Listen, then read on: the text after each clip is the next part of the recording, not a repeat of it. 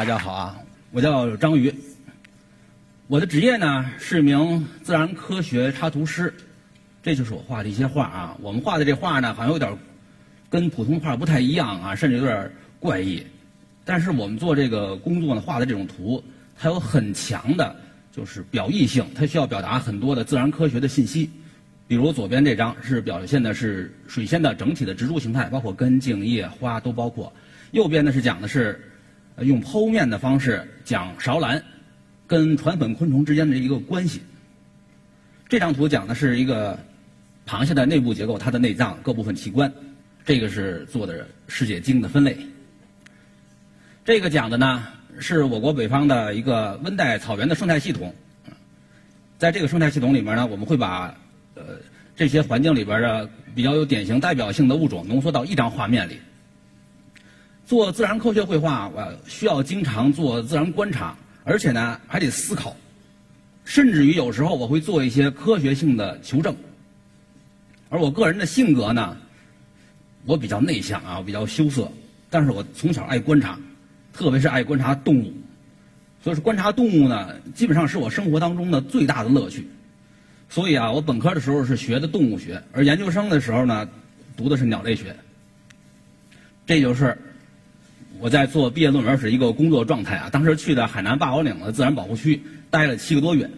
我的研究对象啊是这么大的一个鸟，一种鸡类叫海南山鹧鸪。在那里呢，其实方圆十几公里没有什么人，就有几个护林员，一天一天的就重复的这样的工作。可能很多人觉着啊，哎呦太无聊了，度日如年啊，而我却感觉很享受，真是逍遥自在，就像孙悟空在花果山那种感觉。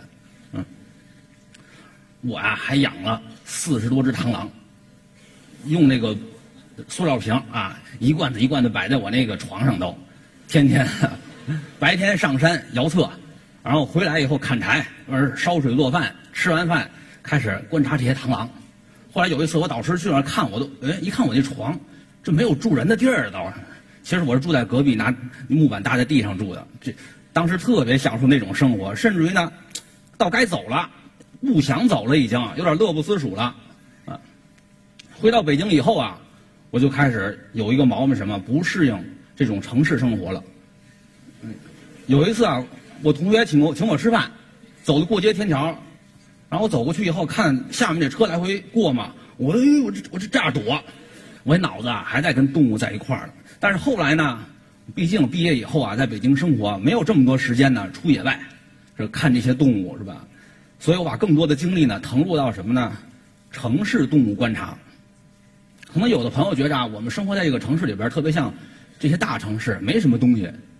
哎，想错了，其实不然啊。我住在北京四环边上，在我们小区里每年就能见到八十多种鸟，还有几种小型兽类。其实深圳也一样啊。我有几个深圳的做自然观察的朋友，他们到北京以后啊，都说什么呢？你哎呦，这北京怎么什么都没有啊？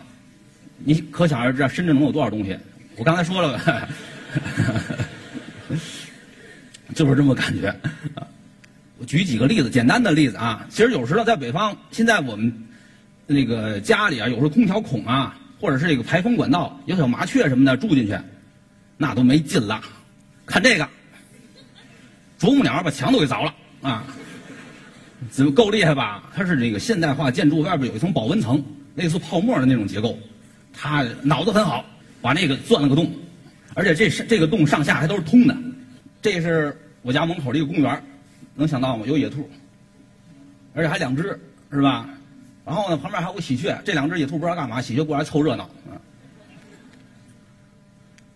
同样是在公园里边，其实我们小区也有黄鼬，一直在北京是一个很城市化的物种啊，它是一个食肉兽也是。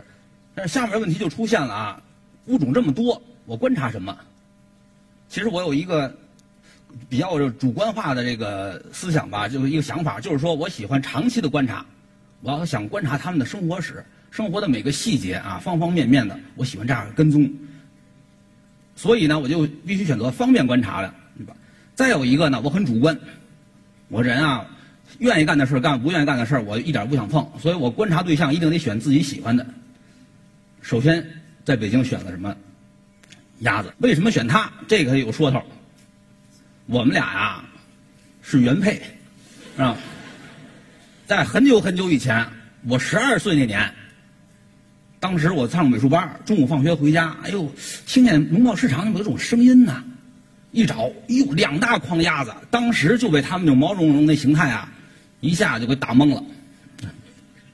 动物行为学里有一个很著名的行为叫印印痕行为，叫印随印记行为，对吧？我当时那个情感啊，我感觉我这人生当中的兴趣，就跟这印随行为差不多，把这鸭子给我给我印上了，一辈子可能忘不了。所以我小时候呢，就过这种养鸭子一边养鸭子一边学习的生活。别人上课听讲，我一节课下来有一张百鸭图，画各种鸭子，我就痴迷到这种程度。但是后来现在呢？城市里不让养鸭子，对吧？那总得找点跟鸭子有关的，而且很幸运的是什么呢？北京有两种鸭子，正是我最喜欢的，啊，一个是绿头鸭，一个是鸳鸯。我喜欢东西有个特点啊，我喜欢这种格路的、两头的、两个极端的，大俗的、大雅的，中间的我觉得没劲。这绿头鸭在观鸟里边啊，被我们称为什么？大俗鸟，是吧？全国分布太广了，在北京也是一年四季都有。可能有人问啊，说绿头鸭这么俗，这个能看出什么来？其实不一样，他们的生活非常丰富，它有七情六欲。啊，举个例子，在冬天，可能我们去公园的湖面上，北京公园有一些那用水泵抽水，完了它不动，很多绿头鸭会聚集在那儿。很多朋友就是观鸟的也好，平常游玩的游客也好啊，去过去去看以后，哎，绿头鸭睡觉也就走过去了。其实我们多花一点时间，就会发现什么呢？在冬天，绿头鸭开始求偶，这是什么？你知道吗？这是爱情剧。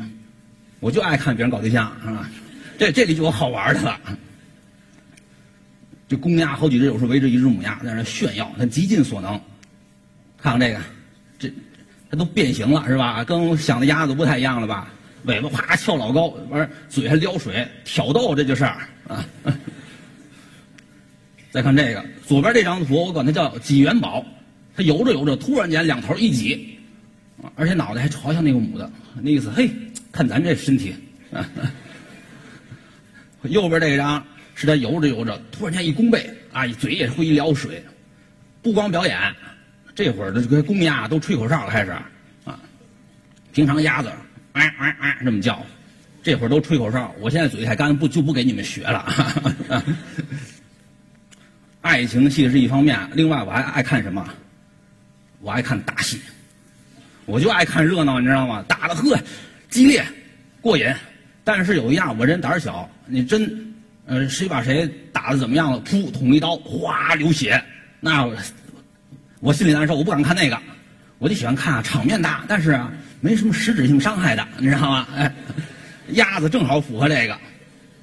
有时候两个只情敌之间，哎呦，在水面上围着转，完后互相骂骂咧咧的，啊啊啊啊啊，这么骂，骂不够打，翅膀啪啪啪抽，啊，看着水花噼里扑噜的，也特别热闹。有时候半分钟、一分钟都是它。但实际上呢，鸭子身上没有大规模的杀伤性武器，造不成什么不见血，基本上啊，而且呢，两个打着打着就也就散了，是吧？北京还有一样。一种鸭子，小型的鸭子，鸳鸯非常多，一年四季也都有。它是另一头大雅的代表。我们可以看鸳鸯公鸳鸯啊，这身上这这这个这个这些毛多漂亮。可是平时我们看鸳鸯，经常有时候这样，是吧？看着这样子跟受气包似的。我经常跟人说，你平时看这鸳鸯，好多时候都觉着白瞎了这身华丽的衣服。不过一旦求偶的时候，它公的来劲头了。你看这一个个的啊，都挺起来了。后背那翻羽炸开，头大开，都围着母的转。这这母的，你看再看看这母的，你看，哦，公鸳鸯还有招呢。不光形形态表演，还有形体形体操。那个，他会各种装嫩，知道吗？啊啊啊啊啊！这样叫一个姿势，好更离奇的。看这个。他就为了做出各种动作呀，让吸引那个母的注意，这个还不够呢。有时候还没事理理语啊，频繁的做出这种俚语，其实他没真理，他就做做样子啊，勾搭母的。再看这个左边这个图，没事甩甩头，啊，秀秀一秀美丽的彩发。大家可以看右边这个啊，这这更更离奇了。这个这个母的在这儿呢，有时这母的呀，看看周围这公的，哎，这公的觉着是不是我刚才光露上半身你看着不过瘾啊？那我立露露下半身因为都在水里嘛，平时，嘿，就挺起来了啊。这都是它的各种表演，所以冬天在水面上观察这些水鸟啊，特别是鸳鸯或者鸭子来讲，虽然长时间都在休息，不过你只要等上大半天，总能看到他们这种非常热闹的婚舞，很有意思。在北京呢，白天观察兽类里边，松鼠是我一个观察重点。北京有主要有三种松鼠，这是岩松鼠，在公园里啊，还有进山区都有分布。它喜欢在岩石比较多的地方。这是花鼠，它个体比较小了，打地洞。这两种松鼠呢，按说都是北京土著，只不过最近流浪猫太多了，而且这俩经常没事地上溜达，然后就被猫咔霍霍了，数量越来越少。与此同时啊，另一种松鼠倒多起来了，就是这个。其实它不是北京土著的啊，它在东北，在西伯利亚，在欧洲，它叫欧亚红松鼠。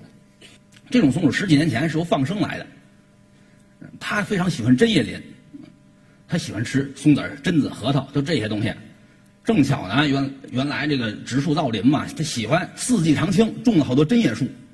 然后这松鼠一到山上，哎呦，如鱼得水啊！看这么多好吃的，呼呼呼就繁殖。现在多了，我就把它作为一个主要的观察对象。这个欧亚红松鼠啊，它是最符合我们大众心理中那个典型的松鼠形象。首先什么大尾巴，还有什么？胖胖的脸是吧？圆圆的脑袋，而且呢，大眼睛还是杏核眼。您仔细看这杏核眼啊，有眼圈平时啊，抱着小东西吃，咔咔咔咔咔，哎，跟小孩似的，特别乖巧。走道还一蹦一蹦的，不像那老鼠出溜出溜，它一蹦一蹦的。所有的可爱的这元素都集中在它身上了。反正不知道你们怎么样啊，我是经不住这种诱惑，你知道吗？所以就一直弄到现在，弄了很很多年，嗯。这个松鼠有个特点什么？它是树栖的，它它存东西在地下存，也当然也在树上，主要在地上。但是呢，它活动起来喜欢上树，一遇到危险，嗖上去了，啊，从树树与树之间，只要间隔不是太大，它就能这么过去。可以看一个这动画，这个这十几十几米高的树啊，它它就噌就跳过去了。但是这个呢，就是有时候给我造成一个麻烦是什么呢？它从这山坡到那山坡。走树上蹭蹭蹭蹭过去了，我得吭哧吭哧下山再上山，他 可跟他有点累有时候啊。不过有时候我采用定点观察的时候很享受，为什么呢？往那一坐，你爱来不来，但是他呢肯定会去，因为他是他的活动区。有时候好几只互相还追，我从那个如果采用一个比较高的视角会更精彩，看着他在树冠上啊走着走着蹭跳一个，后边又跟着一个，就跟那武侠片一样，都带轻功的啊。都不走道了，这个其实想说什么呢？他虽然轻功厉害，但是确实有时候也有失误发生。这张当然没失误，不过靠他好像下的也够呛是吧？看这样子，他这落脚点没选太好，就是。你们看他扒的是什么松塔？这次幸运，有时不幸运的时候，看着一大堆松塔啊跳上去了，那是干松塔，啪，松塔掉了，他还跟着掉下去了就。他的窝，窝通常都在很高的树上，而且在很密的地方，不太容易观察。跟鸟窝有点像，跟那喜我们那叫喜鹊窝吧，跟喜鹊窝有点像，不过它小而且紧密，它的容貌也有特点。它爱变，你知道吗？夏天一个样，就夏天一身，冬天一身都不一样。同时呢，在同一个季节里边，不同个体差异也很大。有时候那一窝生了生出来啊，有的一看，哎，红宝石，那个黑煤球，就这种感觉了。从红到黑到棕，各种色型都有。其实，在欧洲它很多都是红个体，到东亚是黑的。我国呢，就是红的比较少。大家看上面这一排就是夏天，下面这一排是冬天。其实一开始我看松鼠也跟大众看这个去游玩啊什么的感觉差不太多，就走一走啊，看一看，哎，这有松鼠，那有松鼠，今天干嘛了？啊，定期的每隔一周会看一看一次，现在松鼠怎么样了？把它们作为一个整体来看。后来我慢慢的呀，就就想做一下个体追踪。这个这一只一下打动了我。我给它取名叫吉拉，当时跟了它很长一段时间啊。关键是什么？它不怕人，它不怎么怕我。这样的观察方便，它能展现它自然的状态。而且我呢，我也不用担心它是不是怕我，这样我也自然，我也松弛，对吧？它耳朵很大，很冬天这耳毛跟俩蒲扇一样。面容也不错，跟踪他一段时间以后啊，我就尝到甜头了，觉着，哎，这个体的家庭生活啊，这邻里生活啊，这都很有意思。于是我就把整个我这个观察区的能识别出来的松鼠都给起了名字，比如红一、红二，然后那个大耳公，还有还有大耳母、大尾、小耳公，都这种名字啊，简单粗暴的名字都是。这个个体我给它起名叫吉亚。这个个体跟我发生了一段非常纠结的一个故事，也是啊。为什么起名吉亚？我觉得它跟吉拉很像，首先毛色很像，而且长得很漂亮，但是它耳朵没这么大。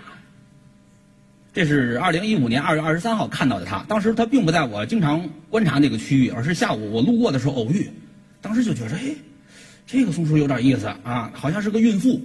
仔细一看，真是。我们看它这肚子，都已经这么大了。凭我经验判断，一周差不多就能生了，而且这个胎数估计还不少。然后二月二十六号我再去看，它一切正常。这是它吃冰。北京当然当然下完雪以后，有时候有积雪完了会冻成冰，他在吃冰。然后我跟着他回家，他这家也挺好，很低，在一个比较低的油松的一个枝条上做了一个很好的一个繁殖巢。每次回家，他还收集点新鲜的巢材填充内容物。这次这是他干嘛呢？我看看他，他扯了一条秋裤，咱也不知道这秋裤怎么跑树上去啊。当然北京风很大，这这这也可以理解啊。他把这秋裤撕烂带回去。下面就二月二十八号早晨下雪了，我其实我满怀这个欣喜的想看看这孕妇在雪里怎么样啊，是吧？给孕妇拍个雪景啊。结果我看。当时看到左边，这是左边这张图啊。当时去了，看到现场，哎呦，我脑子一嗡一下子，完了，这下全完了。怎么了？满地的都是被砍、被锯下来的枝条。这是北京园林的一个常规修剪啊，咱不能说它这个错不错，它是一个常规修剪，每年都会进行。正巧呢，修剪到这个吉亚这做窝的这片区域，它的窝就埋在下面了。完了，我我往上看看，你们看这个。看到这边了吧？这是它那窝掉下来以后，挂着一点巢材。当天我没捡没看到这个吉亚，我这心呢非常凉。其实松鼠都有备用巢，但是呢又下雪，而且它这大肚子太大了，活动很不灵便。到这个临产了，它能不能正常的生产？找一个备用巢，我很没信心。然后我就把这个巢啊拿起来放在了它经常活动的地方，为的是什么？如果它要赶紧抢救的话啊，把一个备用巢修建成繁殖巢。把这些巢材来之不易的巢材，啊，都撕碎弄好了的，顺便就给很方便的叼走，为的是这个。接下来我继续每每隔几天做一次全天候的这个呃观察和寻找。但是啊，三月三号一天没见着它，三月七号还一天没见着。其实我的观察力不是吹啊，我观察力寻找能力是很强的，但是都没找着。三月十号，还是没有。这时我心里有点凉了，我觉着什么呢？它可能能顺利存活，甚至于它能顺利生产，但是它可能不在这块区域了。三月十三号，本来我不抱什么希望，突然间路边一个身影，我就感觉像它。再一看，果然是它。看肚子，肚子瘪了吧？能看出来肚子已经软了，瘪进去了。而后来我想尽办法，通过各种角度看它乳头周围的毛啊，都被小鼠吸吮的痕迹。哎呀，这样我心里一下宽慰多了。说明什么？小鼠在成长，小鼠在吃奶。那一天我跟他回家之后，让我大吃一惊。他这个窝可不同寻常。这是右边这张图啊，这是一个人工建筑，得有八米高，直上直下，周围就有一根树的树枝搭过来，他从那个树枝跳到这个房檐上，然后跑到这里边，看到这个洞了吧？这个小洞不是这龙嘴啊，是这个洞，跑到洞里边墙里边。我高兴的是什么呢？能找到他，能找到他家了。但是随之而来的一个担忧就是，万一下雨怎么办？这是排水口，这个龙头干嘛用呢？就是下完雨以后，那龙哗喷水好看。这松鼠在里边，再一下雨，哗喷松鼠，啊，这太吓人了，那简直是是吧？所以我当时就着急，可别可别发生这种情况，是吧？在随后的观察当中呢。他每天照常的啊，出来吃东西，回去带孩子，而且每次回去都能带一些新的巢材，而且都很多都是内容物，有柔软的。那三月二十五号那天呢，我要出差，然后二十四号我就去看了他一天，我以为呢他这么长时间了，他应该搬家了，但是他一直没搬。二十五号我出差以后一周，我还想了，这一周之内他应该搬了，因为松鼠啊，它生完孩子以后隔一段时间会搬一次家，因为巢内卫生会越来越差嘛，而且气味重了以后天敌也会来。等到三十号晚上我回到北京，三十一号早晨赶紧去他窝边守，守了俩小时，正常出窝时间他没出来，我琢磨着，哎，看来是搬新家了，我赶紧就去他一个觅食地去寻找，看见他了，看见他在干嘛？撕这个巢材。啊，填的满满嘴都是。我一想，哎呀，看来真是搬新家了，有可能，啊，正给家里做装修呢。不过过了一会儿啊，他又把这个巢材塞在一个树杈上了，作为一个存料了。接着就干其他的事了，接着吃东西。晚上呢，其实是傍晚啊，我跟他回去以后，他还是在那个窝。哎呦，这我特别担忧，因为四月一号啊，预报晚上有一场雨，结果这场雨下了，下的。哗啦哗啦的，四月一号那一晚上我都没怎么睡，我想着脑袋里，哎呦，就别喷松鼠啊，这个 太吓人了。这个四月二号早晨，天一亮我赶紧打车去。我路上我还问出租司机呢，我说：“哎，这雨还没多大啊。”其实想给自己心里找一个安慰，知道吗？结果这司机师傅毫不留情来一句：“这雨啊，哩啦啦下一夜可不小。”呵，我这堵心，这这这这。我到那儿以后，接着找在这制高点观察，待一会儿啊，真出来了。出来以后啊，他的身上、屁股、尾巴全湿了。然后呢，他也没带孩子，没带孩子回来。我想着他也应该下这么大雨，如果孩子活的，应该把孩子搬走了吧？他没有，他去吃东西去了。我想坏了，是不是孩子已经被淹死了？他也彻底放弃了。他吃了俩松塔，然后又吃点柏树籽儿。接着啊，突然间他愣住了，看了看这，蹭蹭蹭就上这上去了。这上有一个什么呀？喜鹊的旧巢。然后这是他，他钻到这里以后，在里边折腾，折腾了一个多小时。我就想，真要搬家了，看来是要换窝了，他就做这个新窝了。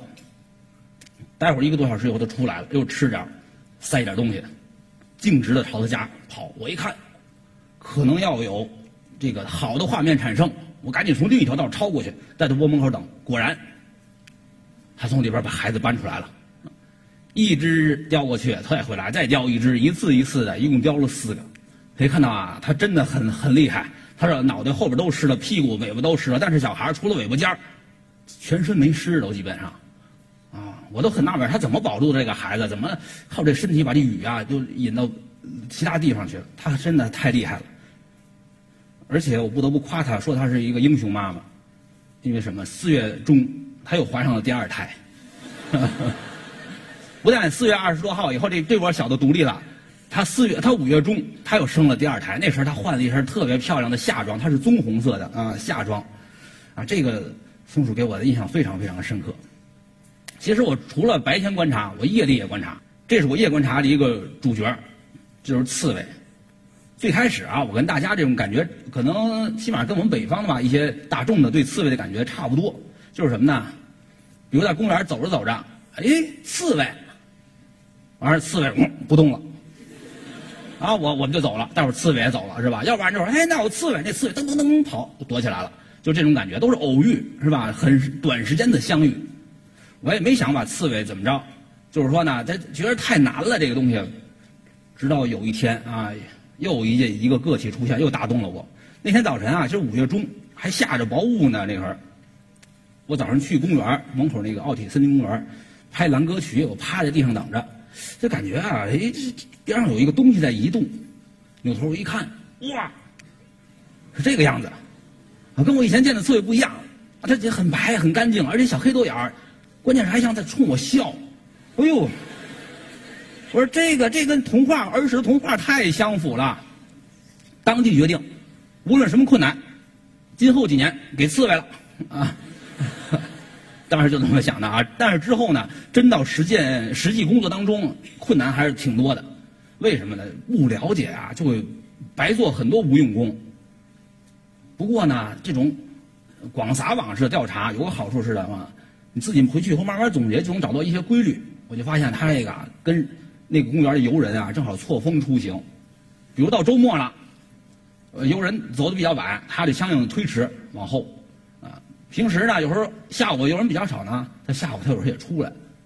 还有呢，他这个窝呀，我也找着一些规矩，其实并不远，而且也并不怎么神秘啊，刺猬都加。比如像左边这张，它就是一个墙，一个建筑边上有一块瓷砖掉下来了，那块瓷砖呢，这工人比较懒，也不给弄上，就斜着放那儿了，刺猬就来了。它就这个，它就很很简朴的一种生活啊。再比如右边这个，这是有时候我们公园里边工工人割草，割完草以后会把草啊堆一堆儿。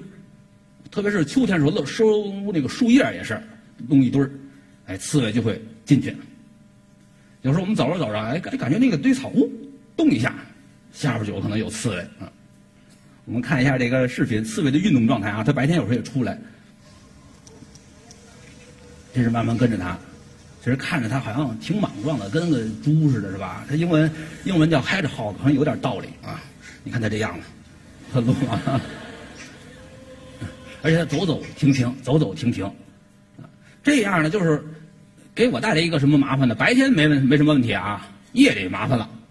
我拿着手电啊，开着非常微弱的光，一开始的时候我跟着他，跟着跟着他在前面走，但是他停住的时候我不知道，我还按着那速度走走，哎，刺猬呢？待会儿过一看，跑这儿来了。这有一次两次啊，不觉得什么，但时间多了，我心里就犯嘀咕了，为什么呢？在我们那儿，刺猬的民间啊，属于五大家，就是狐黄白柳灰五大仙之中的那个白大仙。哎呦，我琢磨这刺猬真有法术吗？一会儿跑这儿，一会儿跑那儿，因为当时不知道它这个走走停停的特点。当然了，这个就是一个发散的思维了，我不是宣传这个，只是觉得叫他白大仙也很还挺亲切嘛，是吧？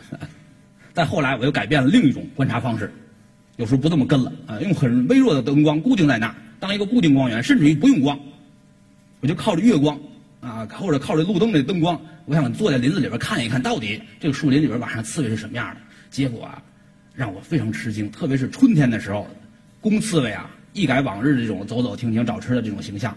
你们知道为什么吗？他又开始找对象了，又是爱情戏。这是春天北京的一个很典型的一个环境，就是二月兰，遍地的二月兰。我非常喜欢用一个词来形容刺猬，就是特别是。这个发情期的公刺猬像一个林中的小坦克，为什么？它走着走着啊，它顾不上吃喝了，忙着找母的，而且不是这样慢速的了，它是噔噔噔噔噔噔一串，唰跑那头，然后噔跑这头，再闻闻，闻闻没有，再再接着找，它就是这么急迫的心理找这母的啊。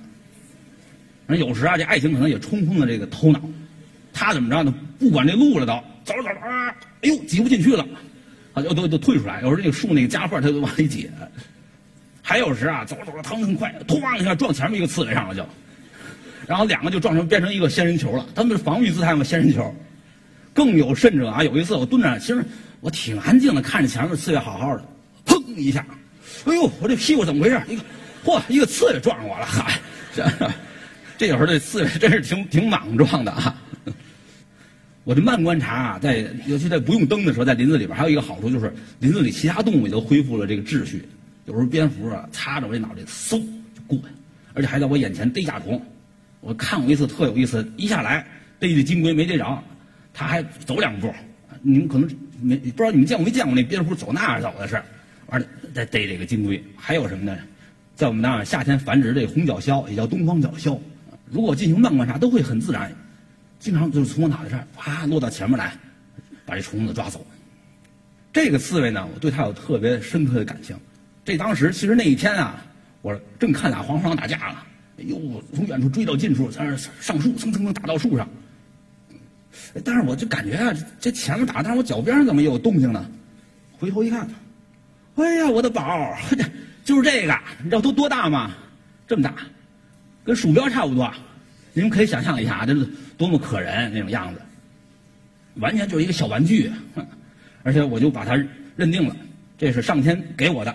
一个生日礼物，因为那天是我的生日啊，最大有特殊的感情。他鼻子上有个白毛嘛，我给他起名叫小白毛。不过随之而来担忧还是有的，因为他个体太小了，而且独立生活了。他有很完善的这个独立生存能力吗？我不知道啊。马上就秋天了，然后这个入冬以后，他要冬眠，他就能储存足够的脂肪吗？这都不知道。